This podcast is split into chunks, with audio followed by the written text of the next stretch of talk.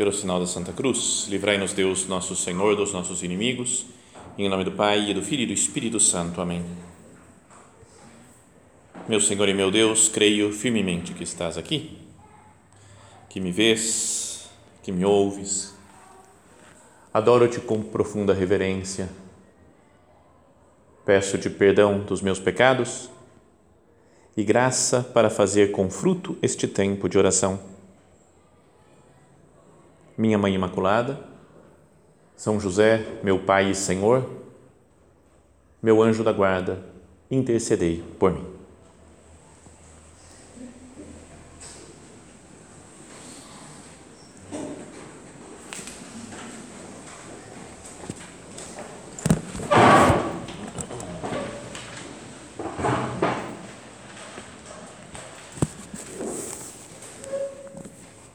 Nós meditávamos antes, naquela frase né, de Jesus, que ele recorda a passagem do livro do Êxodo, em que Deus fala para Moisés né, que eu sou o Deus de Abraão, Isaac e Jacó.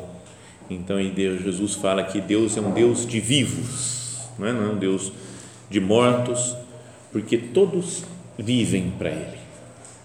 Então, eu queria que nós considerássemos agora essa frase, né, isso daí que todos vivem, todos estão vivos para Deus. É, eu deixaria de fora de pensar no inferno teologicamente, o que, que acontece com eles, né, com as pessoas que estão condenadas no inferno, se vivem para Deus ou não, porque também é gente que quis se excluir né, da amizade com Cristo, né, da, da, da, vida junto com Deus. Então, não vamos meditar neles, né? vamos pensar no céu, no purgatório e aqui na terra então, todas as pessoas que estão no céu, né, contemplam a glória de Deus, todas as pessoas que estão padecendo, né, que estão sofrendo no purgatório, e todos nós que estamos caminhando aqui na terra, né, que estão procurando chegar ao céu, todos nós estamos vivos para Deus.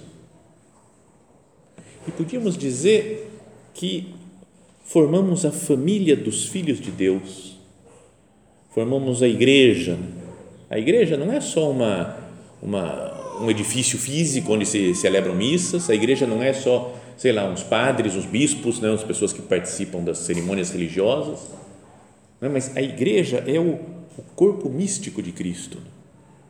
Todos nós, vivos, é? os que estamos aqui, os que estão no purgatório, os que estão no céu, fazem parte de uma mesma família, da igreja que é triunfante, né, ou, ou a igreja gloriosa, a parte da igreja que está contemplando Deus face a face no céu, a igreja padecente, né, que sofre no purgatório, e a igreja peregrina, né, caminhante aqui na terra, que está caminhando rumo à vida eterna, à vida com Deus no céu.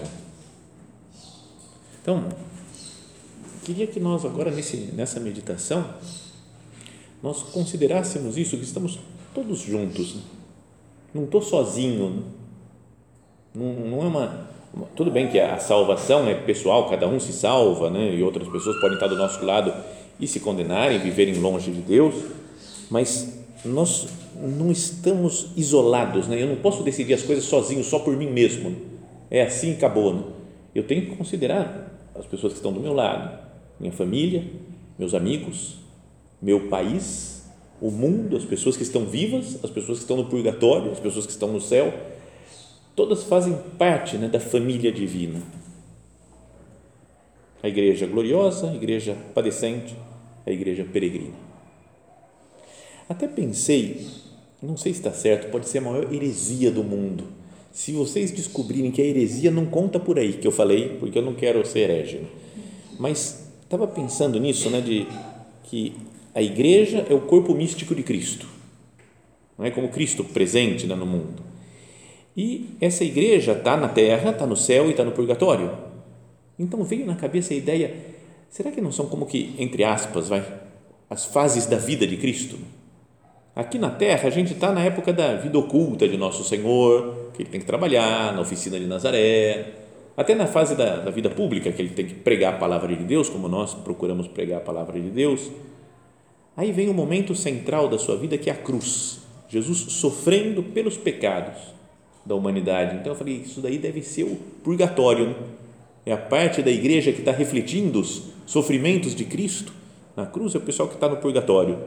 E Jesus ressuscitado com seu corpo glorioso, na glória de sentado à direita do Pai, com o Espírito Santo, é a igreja triunfante, a igreja gloriosa no céu. Então, como que imitando a vida de Cristo, a igreja aqui na terra, no purgatório e no céu.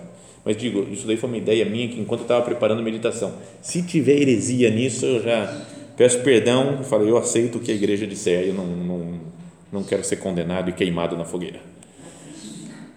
Mas essa ideia né, de que é, nós estamos todos unidos aqui na terra, no purgatório e no céu, é uma realidade, uma doutrina da igreja que é chamada de comunhão dos santos. Não é? uma união entre, não entre a pessoa santa só porque conseguiu ser santo, foi canonizado, mas entre todos, chamando de santos todas as pessoas que vivem no corpo de Cristo, porque vivem desse, dentro dessa igreja que é una, santa, católica e apostólica. Se nós vivemos dentro da igreja, podíamos dizer nós somos santos, estamos em comunhão uns com os outros num ponto de caminho, o São José Maria escreveu assim: Comunhão dos Santos. Como dizer-te? Sabes o que são as transfusões de sangue para o corpo? Pois assim vem a ser a comunhão dos santos para a alma. Como uma transfusão de sangue. Uma pessoa que está doente precisa receber sangue, então eu dou o meu sangue para ela porque vai ajudar na vida dela. Então, espiritualmente, existe uma união entre nós com as pessoas que estão aqui na terra, com as pessoas que estão no purgatório e com as pessoas que estão no céu. Não é espiritismo isso, né? O espiritismo que está errado é de invocar os espíritos, invocar essas pessoas para que venham, que revelem coisas, que falem coisas, não é? e que e acham que vai ser só uma são etapas de purificação que eu vou alcançando até chegar numa, num lugar mais iluminado. A doutrina da igreja diz que existem, existe a terra, essa vida uma vez só que se morre, depois se vai para o céu não é? e pode passar pelo purgatório. Os que não são condenados ao inferno passam pelo purgatório para purificar a alma para poder entrar no céu. Mas então essa meditação agora é só para pensar nisso, na relação que existe entre nós, que estamos aqui na Terra, a nossa relação com as almas do purgatório e a nossa relação com as almas que estão no céu, que já se salvaram. E para isso eu queria contar três histórias tudo história que eu ouvi falar por aí, né? não é, são histórias minhas. Algumas já contei, acho que todas elas já falei em outras meditações, vocês devem ter ouvido, mas que acho que podem ajudar em pensar em como nós estamos unidos aqui na Terra, com o purgatório e com o céu. Então, é, a primeira, sobre a Terra, união aqui entre com as outras pessoas. Além de que existem muitas coisas que a gente não consegue muito explicar, né? sabe? A mãe que sente um negócio do filho, sabe que o filho aconteceu tal coisa com o filho, mas não tem muita lógica, não tem muita explicação. Parece que existe né? uma, uma comunhão entre nós. Mas uma vez ouvi uma história, acho que faz um século mais ou menos que aconteceu, de um padre que acho que era na Alemanha, que ele, ele estava numa, numa crise, né? não era bem uma crise vocacional, mas é uma, uma uma chateação com a vida de padre dele, estava tudo dando errado, não tinha muito sentido a vida, estava né? tava mal. Né? E aí foi conversar com o bispo dele e o bispo falou: Eu te entendo, porque eu já passei por isso, mas existe uma coisa que é a comunhão dos santos, tem gente rezando por nós e a gente não tem nem ideia. E aí contou a história dele, do bispo. Quando o bispo estava no seminário, já é final do século XIX, acho isso. Então, ele falou que estava numa forte crise de vocação no seminário, estava praticamente decidido a ir embora, falando não vou mais ser padre, né, porque já não, nada fazia sentido para ele também. E aí um dia ele foi dormir, estava prestes a sair do seminário e teve um sonho, mas era um sonho muito real. Ele se sentia como algo, uma mensagem de Deus. E aparecia uma freira de joelhos lá, rezando. Ele só via essa imagem aí uma voz veio, acho que era Deus falando, falou: essa freira está rezando por você, vai em frente. E ele acordou com uma segurança falou: tem uma mulher que está rezando por mim. Tem uma freira, eu não sei de onde que é, mas teve uma certeza. Ele falou: beleza, eu vou, vou, vou continuar meu caminho no, no seminário. E aí continuou, se ordenou padre, e a vida foi seguindo até que passaram muitos anos e foi escolhido para ser bispo. Né? E então ele tinha, ele pensava muito naquele, nesse sonho que ele tinha tido. Foi um dia que ficou marcado na vida dele, né? Até anotou, acho que o dia, mês, ano, quando que foi, porque foi uma, uma reviravolta na vida dele. E acho que ele pensava, pô, eu sou bispo agora. Se não fosse aquela mensagem de Deus para mim aquele dia, eu não seria nada, teria abandonado o sacerdócio, teria abandonado o seminário já, nem teria me ordenado. Então foi designado por uma cidade, e aí lá na cidade ele começou a fazer as visitas pastorais, ele foi numa paróquia, foi noutra, noutra, e quis conhecer os conventos das comunidades religiosas que tinham naquela, naquela, naquela cidade, né, que ele tinha ido. E aí ele chegou num convento e foi celebrar missa. Na época celebrava né, de costas, bom, então ele chegou, celebrou a missa e depois só virou para frente para as freiras para dar comunhão. E aí foi dando, dando a comunhão para uma freira, para outra, para outra. De repente apareceu a freira do sonho dele. Ele falou: Cara, é a freira. Então ele teve certeza absoluta que era a mulher que tinha. Ficou gravado, né? fazia, sei lá, 30 anos, 40 anos que ele tinha sonhado com aquela freira, mas tinha ficado marcado indelevelmente no cérebro dele, né? aquela imagem da menina, da freira rezando. E então ele falou: Cara, é, é, é, ela está aqui, eu tenho que falar com ela. Eu sabe, mas deve ter ficado transtornado durante o resto da missa. Acabou a missa, a superiora lá e as outras duas ou três convidaram ele para tomar o café da manhã com as freiras. Mas cada uma foi para o seu canto e ficou só a superiora e três ou quatro mais né, tomando café com ele. Aí, do meio do café, ele falou: Madre, eu gostaria de cumprimentar todas as freiras do convento. E aí ele falou: Quer cumprimentar todas? É, eu gostaria, eu gostaria. Ele queria encontrar a freira que rezava para ele. E então é, a freira, tá bom, é o bispo que está mandando, e mandou chamar. Foi chamando, chamando, ele olhou, cumprimentou um, cumprimentou outro, sumiu a freira, não apareceu, não estava lá. Falou, todas as freiras estão aqui, mano? todas as freiras. Falou, não, não, não pode ser, não, não tem nenhuma mais. Aí uma lá falou assim, ah, tem a irmã fulana que está lá cuidando do, sei lá, dos, dos porcos, dos gado, do, das ovelhas que tinha no, no convento. Sabe, a irmã que estava a mais zoadinha de, de trabalho, sei lá, que tinha nenhuma tarefa importante, né? E o bispo falou, vamos arriscar, me falou, chama ela também, não, quero conhecer, vamos. Quando entrou na sala, era ela. Então ele falou, cara, sabe, então, irmã, tudo bem? Ele falou, irmã, você me conhece? E ela falou, não, não. Eu sei que o senhor é o bispo daqui, mas nunca tinha visto, não conheço, não sei. Né?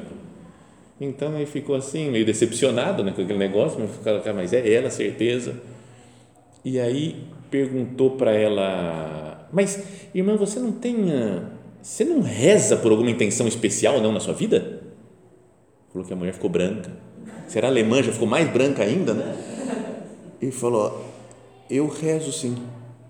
Tem um padre na época da minha primeira comunhão que ele me falou, ó, reza por alguma pessoa que vai precisar sempre da sua oração e aí falou que ela reza todos os dias por alguém. Ela falou, eu não sei quem que é, mas alguém depende de mim. Então eu todos os dias da minha vida eu rezo por uma pessoa qualquer. O bispo falou, sou eu. É para mim que você está rezando. Eu como assim? Falou, é para mim que você está rezando, não sei o quê. Aí começou a conversar, explicar a coisa para ela e falou, mas você é muito jovem. Quando, quando que você nasceu?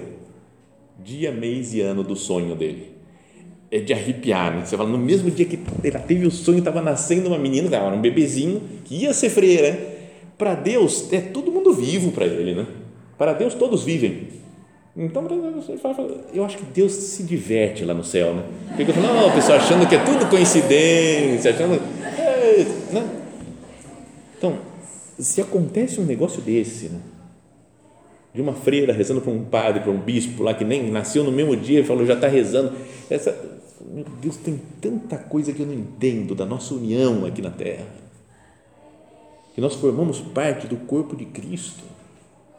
Não é, não é mima rezar pelos outros isso? Eu falei, eu vou rezar e vou saber que eu não estou sozinho também. Tem gente que está rezando por mim, que está me apoiando na minha luta, no meu empenho para a santidade, nos problemas que eu tenho. o pessoal está rezando por mim, estamos, estamos unidos todos nessa mesma briga, na mesma luta né, para alcançar o céu. Comunhão dos santos. Tem gente mandando sangue bom para mim, para minha alma, para minha vida espiritual. Bom, depois uma outra história, agora relacionada à nossa união com o purgatório. Essa eu já contei, contei aqui até, talvez alguma pessoa estivesse presente no dia de finados. Né? Foi de um padre na verdade, as duas histórias que eu acabei de contar e essa próxima agora é o mesmo padre que me contou. Fui num retiro e ele contou essa, essa história daí, que era um padre amigo dele, que foi mandado por uma paróquia, é? muito numa periferia, não sei se era numa cidade pobre, um lugar pobre, bairro pobre. Ele chegou lá sozinho para ser o pároco e olhou a igreja, estava aos pedaços Sabe? Ele falou, nossa, tem que fazer uma reforma gigantesca aqui para a coisa se manter. Né? Mas não tem, o pessoal era pobre também, né? camponeses, lavradores. O pessoal não tem dinheiro assim para ajudar a construir, não sei como é que eu faço né? para comprar material. Não, pô, eu preciso fazer alguma coisa, né? tem que dar um jeito. E foi celebrar a missa, acho que era a primeira missa que ele ia celebrar naquela paróquia. E aí foi para a sacristia, enquanto ele estava se paramentando, colocando lá os paramentos para a missa, ele viu pela janela que tinha um cemitério ali do lado, né? do lado da igreja, como em muitas cidades do interior, tem um cemitério do lado da igreja. Então ele olhou para o cemitério e falou: Eu vou oferecer essa missa, primeira missa aqui, pelas pessoas que estão enterradas no cemitério e que estão no purgatório.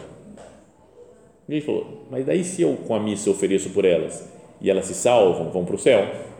Aí eu vou pedir para elas me ajudar a reformar a igreja. eu consegui o céu para você, o alma do purgatório. Me consegue uma grana para construir a igreja que eu estou precisando. Ele falou que fez assim, teve essa intenção na missa, acabou a missa, foi para casa paroquial para tomar café da manhã e que veio a, não sei se era a mulher que cuidava da casa, né, a empregada, né, e chegou e falou: seu padre, é, deixaram um envelope aqui para o senhor, mas nem sei quem foi. A pessoa passou, entregou, não conheço e foi embora. Ele falou, tá bom. Abriu o envelope, 10 mil reais dentro do Falou, cara, dá até um arrepio, né? Você fala, com a alma do purgatório que veio diretamente, falou, tô, tô indo para o céu, obrigado, não sei o que, então, fica com esse dinheiro. Parece que no dia seguinte ele fez a mesma coisa e mais 10 mil reais, no outro dia mais 5 mil.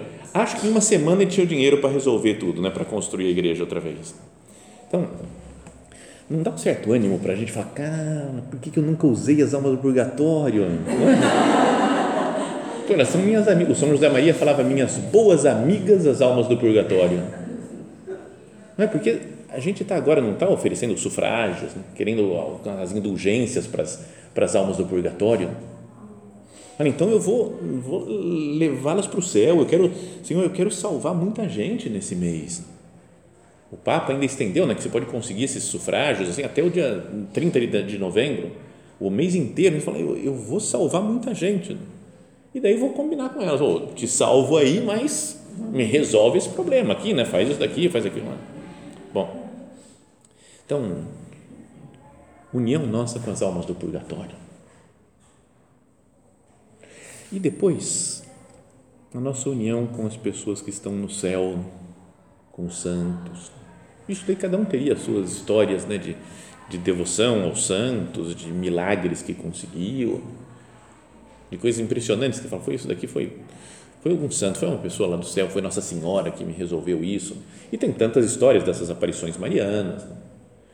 Mas me lembro de uma que contou uma mulher que falou que aconteceu com ela, né, com a mãe dela, também já histórias repetidas, mas que era mês de dezembro, a mãe dessa senhora tinha, que é uma, uma mulher do Opus Dei, né, uma supernumerária, a mãe dela estava doente, estava em coma no hospital, tinha que fazer cirurgia, estava tava para morrer, né, já não tinha muito o que fazer, né, parece, com ela.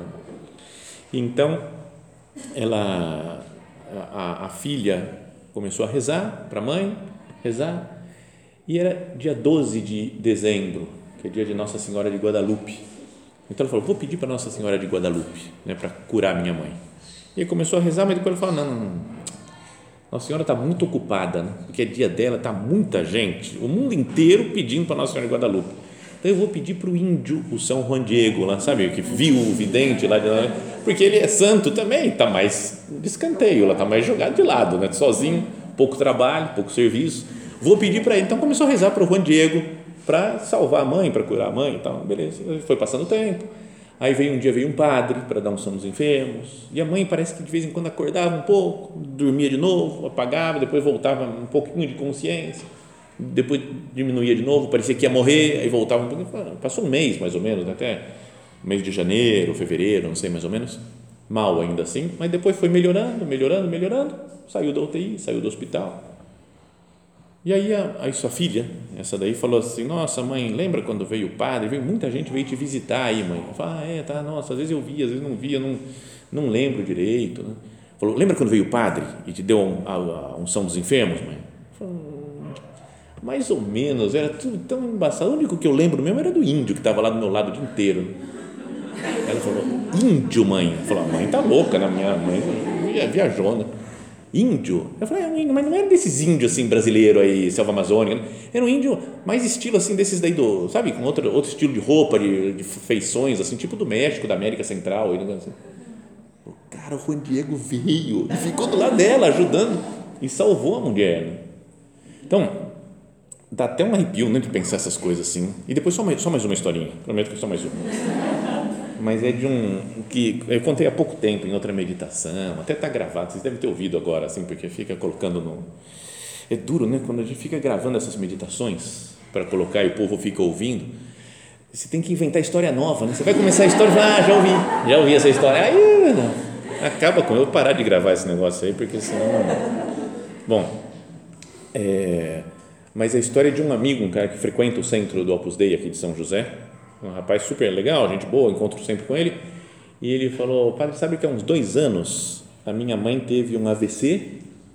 Né? Teve, não, não foi bem um AVC, era uma coisa que podia ter um aneurisma, estourar uma veia lá no cérebro, estourou mesmo. Então ele falou: ó, vai morrer, né? acabou, não teve, não tinha muita salvação. Então foi para o hospital e ele começou a rezar e falou: ó, só oração, agora só um milagre para salvar minha mãe. Ia fazendo uma cirurgia no cérebro e tudo, mas falou: ó, só um milagre. E ele falou: e aí eu tenho muita devoção né, o São Padre Pio, então rezei para ele, para ele salvar minha mãe, mas daí eu peguei e falei, montei um time, né, meu Santa Teresinha, também do Menino Jesus, que eu gosto dela, rezei para ela também, Papa João Paulo II, que eu tenho devoção, e os dois pastorzinhos de Fátima, que já são santos lá, né, a irmã Lúcia ainda não, mas o Jacinta, a Jacinta e o Francisco já são, então já pedi para foi os cinco, montei um time para falar, tem que salvar minha mãe, rezei, rezei, rezei, rezei, rezei a mãe nem era muito católica, assim, não, não meio, talvez um pouco afastada, assim, mulher boa, mas não. Então ele foi, cirurgia, melhorou, ficou, voltou para casa e a mãe hoje está quase 100%, assim, tem algumas sequelas, assim, mas tá, toca a vida normalmente. E quando voltou para casa também, a, a mãe falou: Ô filho, quem que era aquele senhorzinho que estava lá na, durante a minha operação, hein? além dos médicos? Ele falou: Como assim, mãe? Que assim? Ah, um homem vestido de marrom, uma roupa marrom assim, ó, e ele ficava lá tipo rezando assim, impondo as mãos. Aí depois tinha dois menininhos, um menininho e uma menininha que ficava olhando para ele o tempo todo lá. Aí ele ficava, ele ficava lá, tipo rezando. Mãe, será que era o Padre Pio? Falei, não sei, não sei quem que é esse homem. Ele falou, peraí, peraí, peraí. Pegou uma imagem do Padre Pio. A mãe olhou e falou, ah, era ele, ele estava lá, ele estava lá. Falou, peraí, agora deixa eu ver os dois, Francisco e a Jacinta mostrou, eram, os dois, eram as duas crianças, eles ficaram sérios, essa menina é séria, né? Séria essa menina, ficava olhando só para o padre lá, e o padre lá, o bispo, o homem rezando para mim.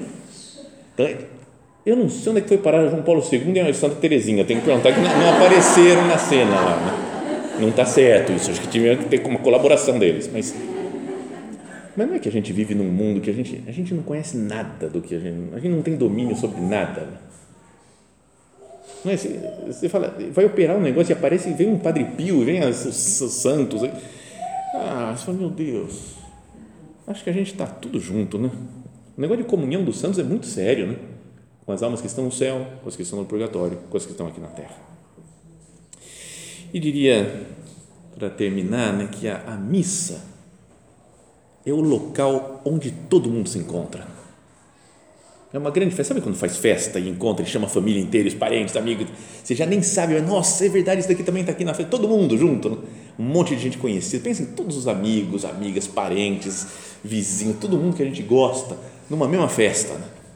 Então, a missa é mais ou menos isso: é o sacrifício de Cristo, mas é o Cristo ressuscitado que está lá. Então é uma alegria porque a gente se encontra com todo mundo, todas as pessoas, de todos os tempos passado, presente, futuro, as pessoas que estão no purgatório, as pessoas que estão no céu.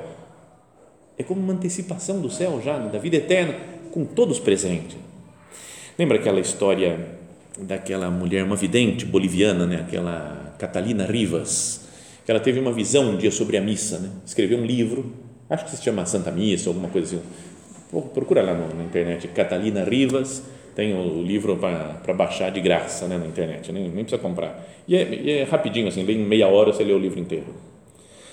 Então ela fala que foi para a missa e Nossa Senhora apareceu para ela, começou a falar. Ela ouvia Nossa Senhora falando com ela. Fica atenta para as coisas que eu vou te mostrar na missa.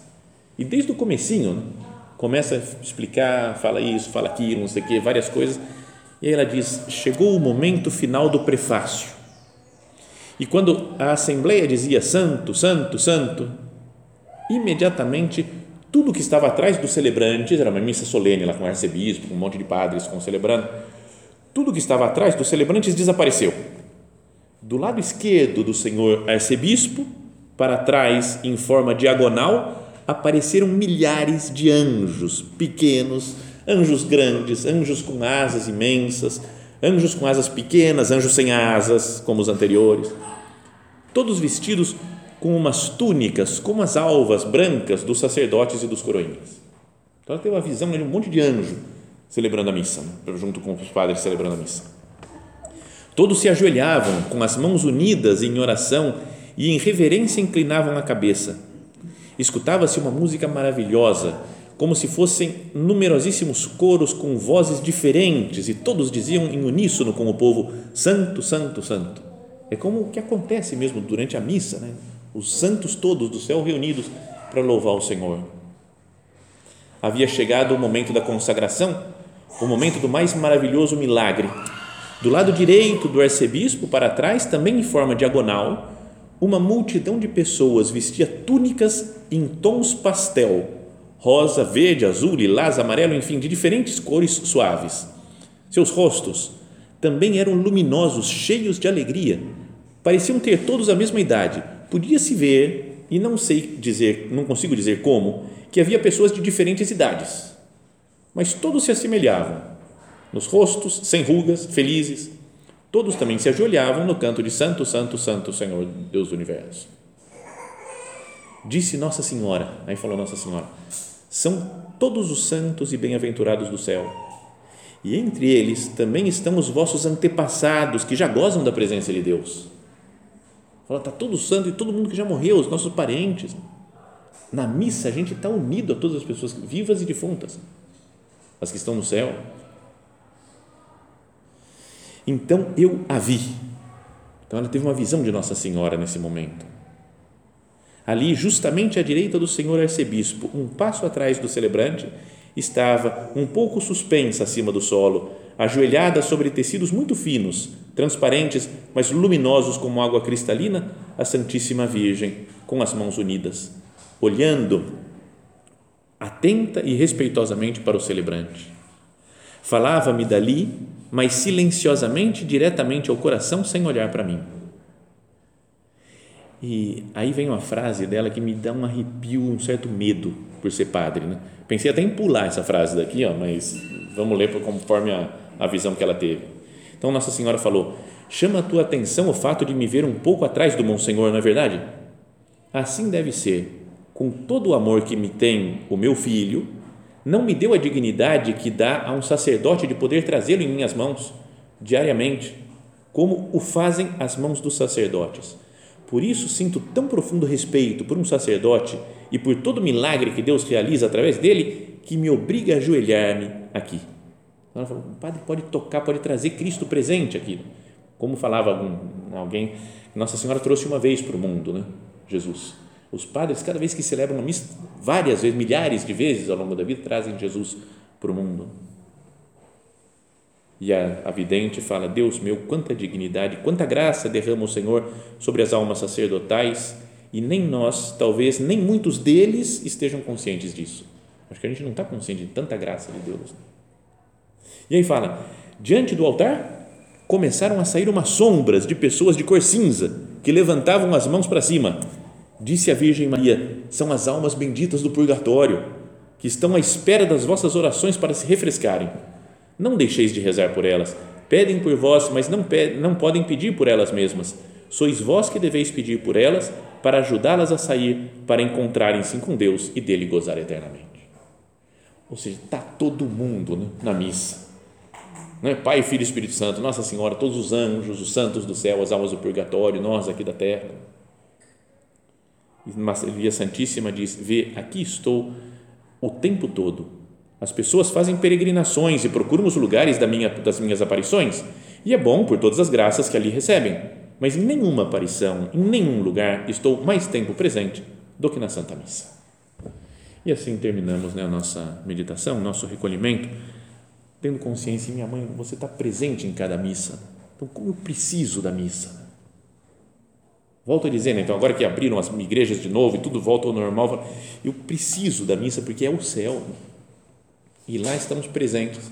Nós, as pessoas que estão no céu, as almas do purgatório, as pessoas todas de todos os tempos, reunidas diante desse ato de doação de Deus ao Pai. Que isso nos faça pensar então na morte né, de uma maneira mais serena.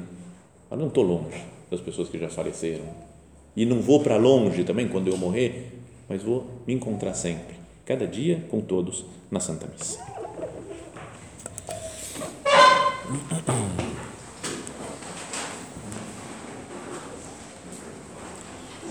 Dou-te graças, meu Deus, pelos bons propósitos, afetos e inspirações que me comunicaste nesta meditação.